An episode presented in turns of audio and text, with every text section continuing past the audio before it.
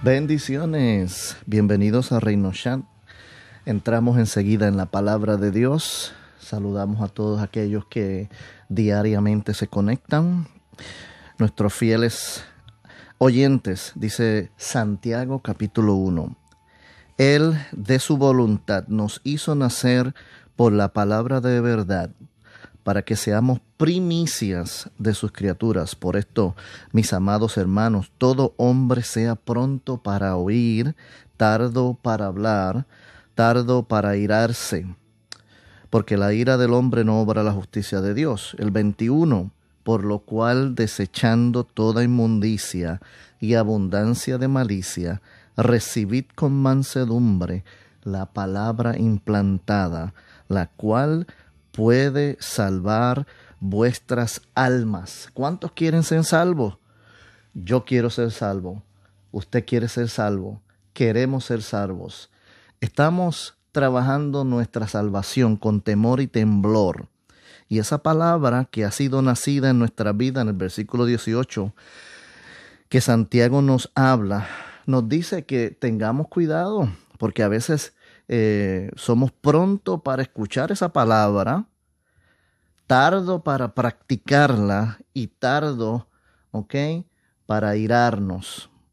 Porque en la ira de Dios no obra la justicia de Dios. Somos prácticos para avanzar a pecar y avanzar al pecado y rapidez para contestarle al pecado, para contestarle a las acechanzas, las amenazas del enemigo, pero debemos que tener un poco de paciencia escuchando la palabra de Dios, procesando la palabra de Dios. Hay que recibir la palabra. Número uno. Número dos, meditar en la palabra. Comprenderla es meditar. Procesarla es meditarla. Entenderla, estudiarla, capacitarnos. Y número tres, practicarla no es que te la tienes que saber toda, pero si aprendes algo, si aprendes algo hoy, medítalo ahora, en los próximos minutos, horas, días o minutos o horas. Luego la practica en tu vida diaria. Y eso es ser tardo para ir a pecar, tardo para ir malinterpretar, sino ser diligentes.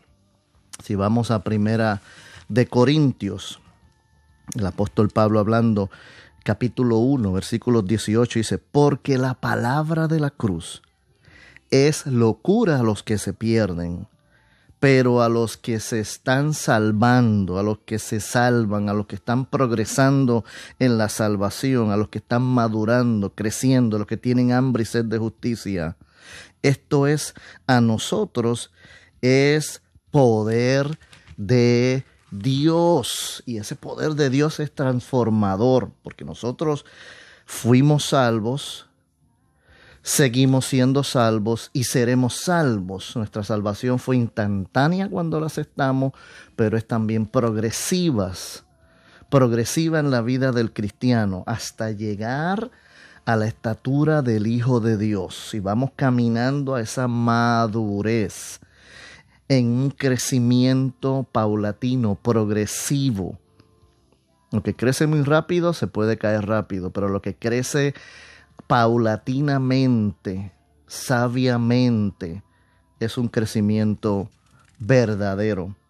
Y para terminar, Hebreos capítulo 4, versículo 12, dice la, dice la Biblia, porque la palabra de Dios es viva y eficaz y más cortante que toda espada de dos filos.